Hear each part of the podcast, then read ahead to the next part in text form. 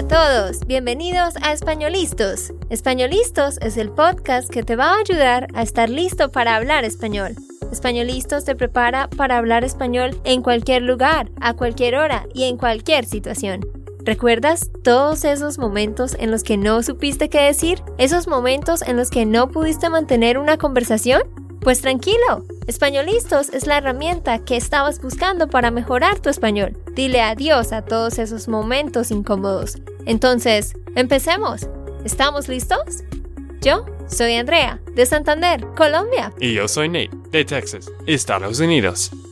Hola para todos, ojalá estén teniendo un lindo día hoy.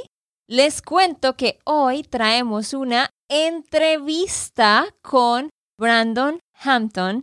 Él es uno de nuestros oyentes de españolistas, pero él también tiene un podcast que se llama Ritmos Negros. Resulta que Brandon es de ascendencia afroamericana y a él le encanta bailar este tipo de música y le encanta estudiar la influencia afroamericana en la música latina y la historia de todo esto y de eso se trata su podcast. Así que él hoy nos va a estar contando sobre su vida, sobre su pasión por la música y lo que está haciendo con este podcast tan interesante. Así que gracias Brandon por estar aquí. Gracias a ustedes por tenerme acá. Estoy súper emocionada para esta entrevista. Con muchísimo gusto. Y para los que no saben, Brandon tiene 23 años, solo 23 años, y ya habla muy, muy bien en español. Está viviendo ahora en Chicago, Illinois. Y pues, Brandon, habla un poco de, usted, habla un poco de su carrera en la universidad y qué estudiaste y qué estás haciendo ahora. Claro, claro, pues mi historia es un poco interesante porque empecé estudiando en la universidad, estudiando medicina. Así mm. que tú te imaginas como una persona como yo estudiando medicina y después cambiarlo a otro major. Entonces, lo que pasa es que me encanta. Desde niño me encantaría eh, las lenguas, me encantaría diferente cultura. Y me puedo recordar que cuando yo tenía, cuando yo era más niño, eh, tenía una niñera mexicana que ah. nos enseñaba yo y mi hermano español desde niño. Mm. Entonces, recuerdo como todas las fiestas, los asados y pasando tiempo con la familia aprendiendo la lengua y la cultura así. Y por eso como que me enamoré de la cultura y, también la lengua. Entonces, cuando entré en la universidad, quería aprender más español y, y llegar a un nivel más alto. Entonces, por esas experiencias tuve la oportunidad de estudiar en el extranjero también. Y eso mm. fue en el colegio, o sea, en secundario. Entonces, primero me fui a Costa Rica y me quedé ahí por cuatro semanas y sumergiéndome en la cultura y me encantó todo. Y después me fui para Panamá y cuando entré a la universidad tuve la oportunidad para ir a Chile. Y oh, Dios mío, que recuerdo como cuando me fui a Chile el acento me costó un montón. Me imagino, me imagino. Sí, hay mucha jerga, pero desde ahí como que también los estudios internacionales, porque tenía un double major de estudios internacionales y español, y eso como empezó esa pasión. Y también durante mi tiempo libre siempre quería hacer algo más, entonces eh, soy una persona que le gusta mucho como la arte y el teatro y todo lo que tiene que ver con eso. De hecho, no sé si ustedes conocen esa musical que se llama In the Heights, no. pero es una musical de Lin Manuel Miranda y tiene que ver con la comunidad de Washington Heights en Nueva York. Es una mm. comunidad muy grande de, sobre todo los latinos, como inmigrantes de ciertos países como Cuba, Puerto Rico, la, la República Dominicana. Y eso fue la primera vez cuando estuve en ese musical que aprendí más de la cultura, en el significado de en el contexto de los Estados Unidos, por ejemplo. Mm. Y, y, y, también como la música y la importancia de la música dentro de esa cultura. Mm. Y recuerdo como la primera vez que escuché música salsa, por ejemplo. Mm. Y ay, como que, no sé, era algo muy profundo, o sea, la música, todos los instrumentos, ya sea los tambores, los otros instrumentos, pero me sentía algo como algo para adentro que no puedo explicar. Hmm. Pero de allí como me enamoré y, eh, entré en un equipo de salsa en mi universidad que se llama USAS y pasé cuatro años bailando con ellos. Y sí, después de eso, ahora estoy en un programa de, de Masters en Administración de Negocio. Mm. Así que ya se terminó el semestre por fin. Mm. Así que tengo un poco más tiempo libre y, y también tengo mi poca ritmo negro. Qué interesante. A mí me impresiona escuchar todo lo que ya has hecho con solo 23 años. Sí, por eso, sí, como hablamos antes, pero siempre estamos diciendo a, tus hermanos que tienes que estudiar, tienes que aprender inglés y todo esto. Y, y, Brandon, sí, tú eres alguien que ya has hecho mucho, ¿no? En solo 23 años. Pero una pregunta, bueno, tú empezaste tu pasión por español y, por la cultura de música y todo cuando era un niño con la niñera mexicana, ¿no? Que estaba mostrando un poco, no solo el idioma, pero más como la cultura también, ¿no? Sí, sí, claro primero me enamoré de la comida. Eso fue la primera cosa. Mm. Eh, sobre todo la comida mexicana, como los, los tacos eh, al pastor, los, tamales, menudo, todo eso. Ella nos cocinaba un montón de comida, ah, sobre todo para las fiestas. Y la lengua viene después de eso. Claro. No, pero dime, tú empezaste a estudiar medicina, dijiste. Y entonces, ¿qué fue lo que te hizo cambiar de carrera? ¿Por qué dijiste, no quiero estudiar medicina y mejor quiero hacer otra carrera? ¿Por qué? Sí, eso es una buena pregunta. Entonces diría que, bueno, primero mis padres, ambos trabajan en la esfera de medicina, digamos. Mm. Entonces mi papá es doctor, mi mamá es farmacéutica. Mm. Así que como que eso siempre nos decían que, oh, vas a estudiar medicina, no hay otra opción. Claro. Entonces, para mí, como desde niño, pensé que, ok, voy a ser doctor, nada más. Entonces, cuando entré a la universidad, sabía que sí, pues me gusta la medicina, pero no tenía mucha pasión, no tenía una porqué mm. personal para hacerlo. Mm. Y por eso siempre, como te dije, siempre me interesaba las lenguas y la cultura. Entonces mm. pensé, ok, puedo enfocarme más en eso y quizás estudiar medicina como al lado, pero enfocarme más en mis intereses. Claro. Pero también quiero, no sé, hacer más profundo con esos intereses, así que pensé, quizás puedo hacer algo más, porque creo que la parte más difícil para mí fue el, ¿cómo se dice? Fear. El miedo, el miedo. el miedo, claro. fue el miedo de que yo eh, no tenía como un camino ya determinado, porque lo que pasa con la medicina es un, aunque sea difícil, es un camino más determinado en que este camino sabes lo que, lo que hay. Pero con negocios, con otros caminos no es tan así, así que eso fue el miedo, pero después de todo seguí mis pasiones y, y todo por el corazón. Qué bueno. Así que tus papás tenían muy grandes expectativas para ti. Querían que tú eres un doctor tú seas un doctor. Querían que tú fueras. Ah. ah. Wow, wow, sí, eso es otra lección. Quería que tú fueras un doctor. Y, pero, ¿qué, ¿qué dicen ellos ahora? Porque a, ti te apasiona mucho con la música y con el baile. Mm. Estás muy interesada en eso. Eso es tu pasión, ¿cierto?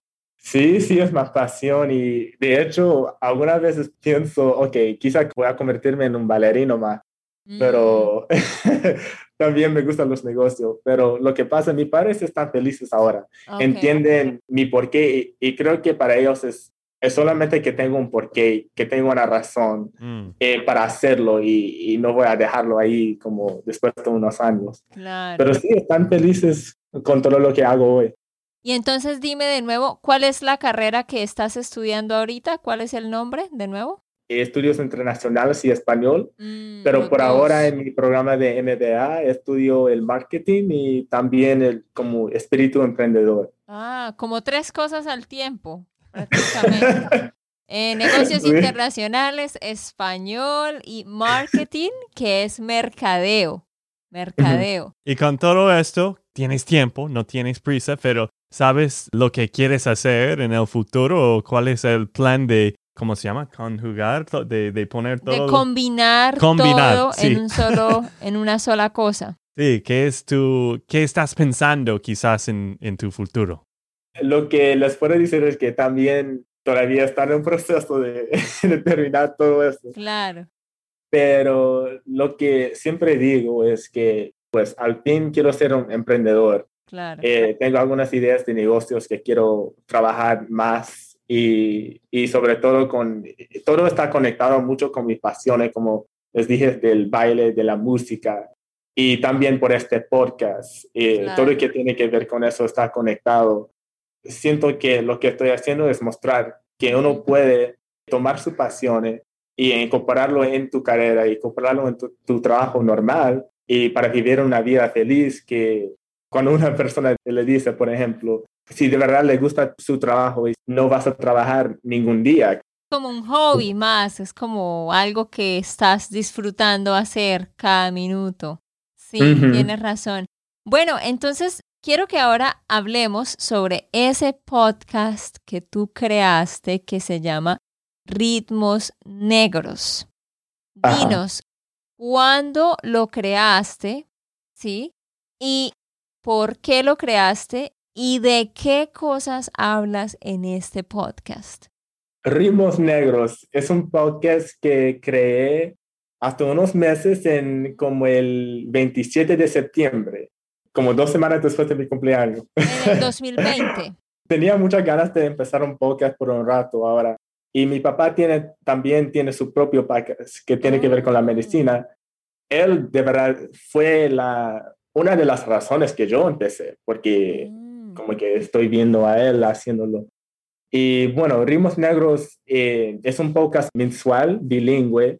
Se lanza episodios tanto en inglés como en español. mm, Y es un podcast que explora los orígenes africanos de la música latina, de la Mm. música del Caribe, también la danza. Pero más bien que con eso es un podcast que explora la música y la danza de la diáspora africana y con un enfoque en Latinoamérica y el Caribe. Entonces, lo que quiero decir con diáspora es básicamente las comunidades que pertenecen a, a un origen africano. Entonces, como las personas de todo el mundo que tienen ese, sangre o ese origen. Y, y bueno, como mi, mi pasión por empezar este podcast es como, como saben, yo soy un afroamericano, yo tengo grandes raíces en el sur de los Estados Unidos. Mi mamá es de Mississippi, por el lado de mi papá son de Arkansas, o Ar- Arkansas, no sé decimos en español, Arkansas. Sí. Sí. Entonces, por desde niño y por la escuela siempre nos enseñaba la historia de los afroamericanos en el contexto de los Estados Unidos y ya sea lo- el movimiento de derechos civiles, ya sea otra cosa, pero nunca sabía de la historia de negros fuera del país, fuera de los Ah. Estados Unidos, en esas otras comunidades, sí. Y eso fue como, primero la curiosidad, Claro. porque recuerdo, por ejemplo, la primera vez que escuché el término afrolatino y no tenía ninguna concepción de lo que era. Era algo muy fascinante para mí como negro en, otro, en los Estados Unidos. Mm. Entonces, tomé un curso que se llamaba como afrolatinidad dentro de Latinoamérica y fue enseñado por un profesor que admiro mucho, que se llama Miguel Valerio y él es de la República Dominicana. Y eso fue como, sí, la primera vez y aprendí cosas como que más de 90% de los esclavos enteros del trato transatlántico se fueron a Latinoamérica, se fueron al Caribe. Solo como 10% de los esclavos se vinieron a los Estados Unidos, por ejemplo. Ah, no sabía esto. Así que esto fue mi, esto hubiera sido mi pregunta. Sí, esta hubiera sido mi pregunta. Sí, Sí, Nate, muy bien. Es que cómo, cómo aprendiste todo eso, un poco sobre este profesor, este, este hombre de la República Dominicana.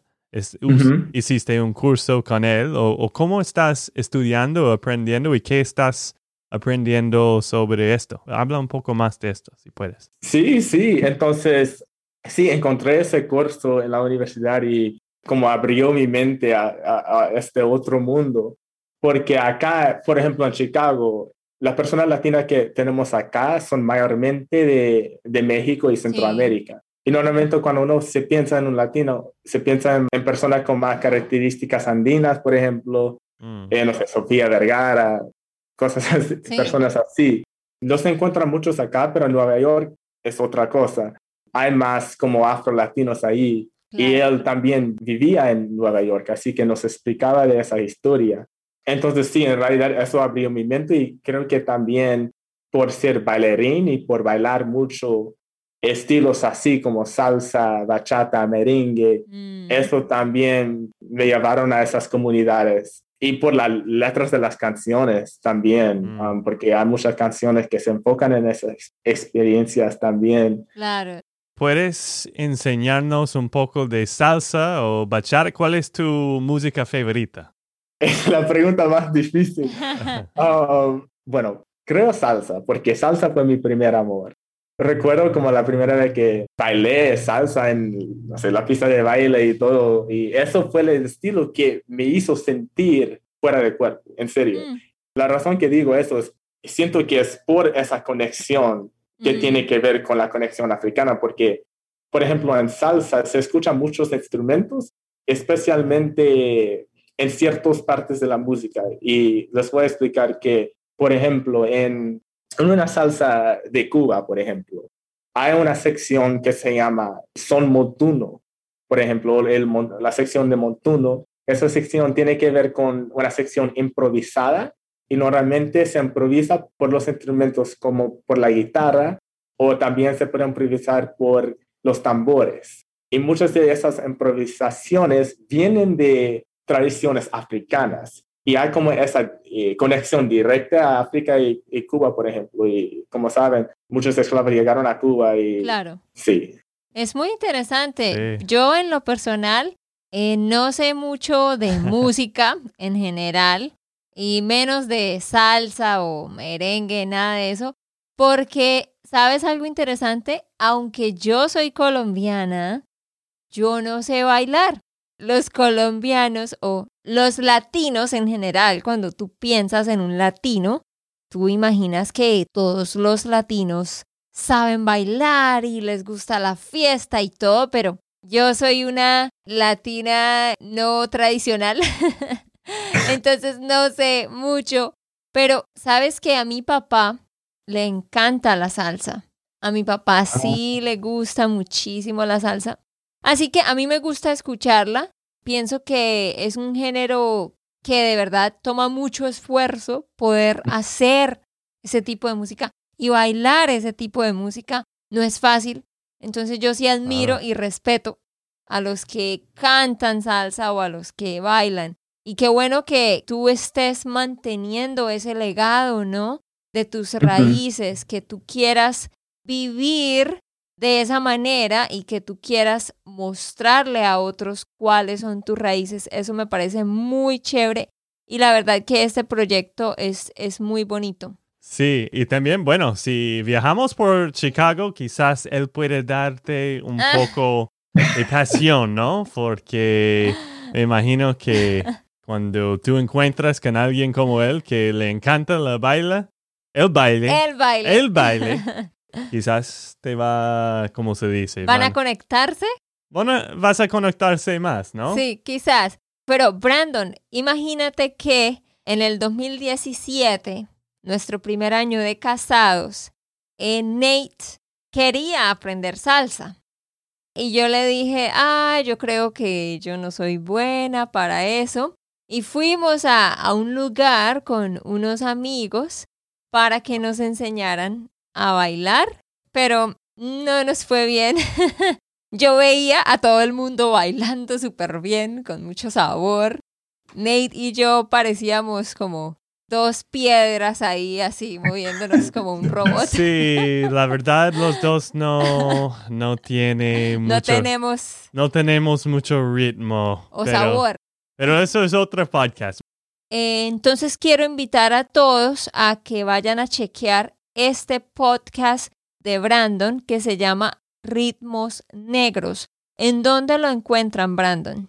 Sí, se puede encontrar en todas las plataformas de, de podcast, en Spotify, en Apple. Y si googlean como el nombre Ritmo Negro Podcast, también pueden encontrarlo, encontrarlo allí. Claro, si ustedes quieren aprender más sobre esto, de la historia de la música afroamericana, cómo influye esto en Latinoamérica, toda la historia detrás de esto, que es muy interesante, vayan a buscar Ritmos Negros. Y tú también tienes una website, ¿no? Sí, tengo una, una página de Instagram y Facebook.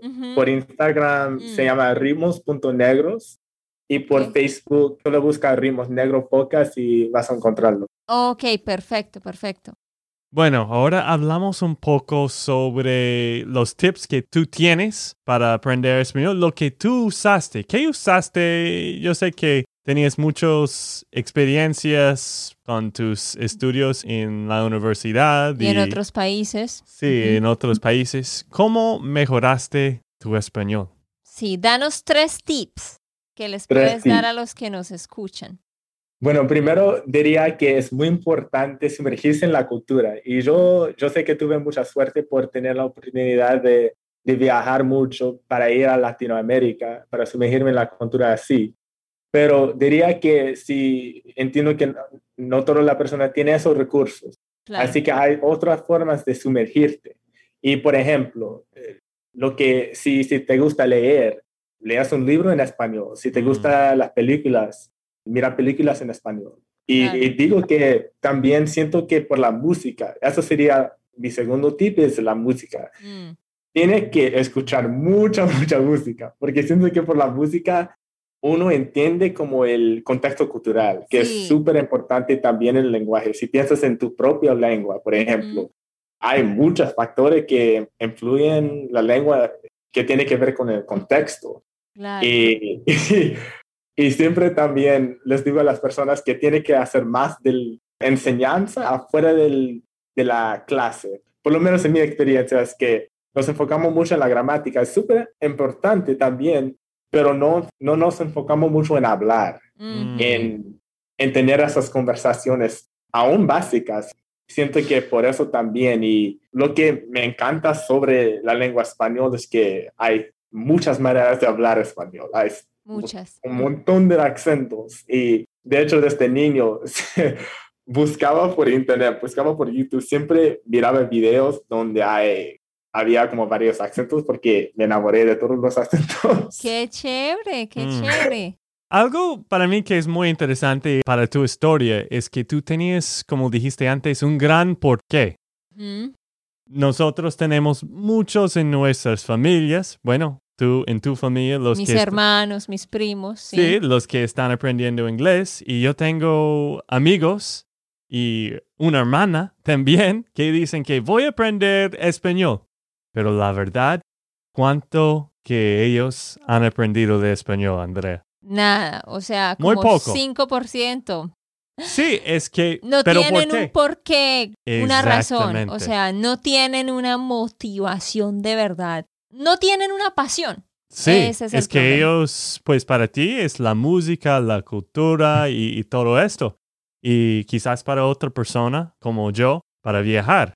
O Sí. otra persona porque le gusta leer libros o poemas en español o canciones. Pero para los que están escuchando, es muy importante de que sí conectes con algo porque vas a encontrarte en un momento que va a ser muy difícil, que quizás no quieres continuar, claro. pero si tienes un gran porqué, quizás vas a continuar y vas a tener más esfuerzo, ¿no? Sí, así que para todos los que nos escuchan, otro tip más, encuentra cuál es tu motivación, cuál es tu por qué. Trata de vivir experiencias, tal vez si puedes viajar a algún lado por una semana o al menos si puedes ir a un restaurante mexicano y tratar de hablar con el mesero, busca situaciones o ve y toma un curso de salsa, yo no sé, pero si no tienes una razón para aprender español, la tienes que encontrar. Y Brandon, dime, ¿tus papás hablan español o no? No. No, Tratan. eh, les enseñé alguna palabra y es un, es un poco chistoso porque mi hermano también estudiaba español, pero no habla a gran nivel como yo. Ah, Pero a veces hablamos juntos en español y decimos algo, hablamos de nuestros padres y ahora que Mm. cachan algunas palabras. claro. Así que Es chévere para tener otro idioma para que ellos no entiendan lo que ustedes dicen. sí. Antes de terminar, porque ya casi terminamos el episodio, queremos preguntarte, Brandon, si tú tienes un último tip. Yo sé que has dado algunos tips, estamos preguntándote muchas cosas, pero queremos que tú terminas como hablando quizás un tip o algo que quieres decir a los que están escuchando. Para Ujú. motivarlos. Exacto. Claro, claro. Lo que les puedo decir es no se rinden, porque el lenguaje, aprender lenguas es un proceso continuo que para mí siento que nunca, nunca se para, nunca, nunca se detiene. Y Ujú. es un proceso que siempre se tiene que practicar y tener Sí. paciencia con su mismo y, y no sean duros con su mismo también, porque si pienso, Mm. por ejemplo, todos cometemos errores. Yo cometo errores en inglés, tanto en español, cualquier idioma que quiero aprender.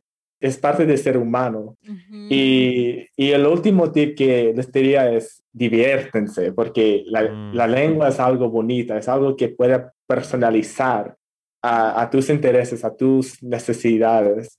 Y como les dije que hay varios acentos, puedes ocupar un acento si quieres, hablar como con la jerga de otro país, no sé, Claro. con respeto, pero es, como, es algo que tú tienes que tomar, tienes esa confianza para hablarlo y entiendo, porque hasta hoy en ciertas situaciones tengo muchos nervios, no, me gusta hablar mucho, sobre todo en las, en las clases también eh, me sentía así. Siempre tienes que pensar en, en su porqué y la razón que empezaste a, Mm. a aprender esas lenguas y después tratar de tener ah, mucha diversión con eso. Qué Sí. bueno, muchísimas gracias Brandon por esos consejos. Gracias por haber estado acá. Entonces ya de nuevo para terminar, dinos otra vez dónde pueden encontrarte en las redes. Sí, entonces mi página para el podcast es ritmos.negros por Instagram y Ritmos Negros Podcast por Facebook. Si quieres contactarme por mi cuenta personal, por Facebook solo sería Brandon Hampton. Ok, perfecto. Entonces, si alguno de ustedes se quiere conectar, si se siente conectado con el sentimiento que tiene Brandon, porque nosotros tenemos muchos estudiantes y me imagino también oyentes con raíces afroamericanas que pienso estarían interesados en, en escuchar lo que tú dices en ese podcast. Así que sí, si ustedes están interesados, busquen ritmos negros y escríbanle a Brandon. Bueno, muchísimas gracias, Brandon. Y pues estamos en contacto y, y nos vemos. Que tengas un gran día. Chao. Ok, esto fue todo por el episodio de hoy. Esperamos que les haya gustado y que hayan aprendido. Y recuerda, si sientes que estás listo para aprender español, solo da un clic en Español Listos. No olvides dejar tus comentarios de lo que te gustó y los temas que quieres que tratemos. Suscríbete y déjanos tus reseñas. Españolistos les dice chao chao y hasta la próxima.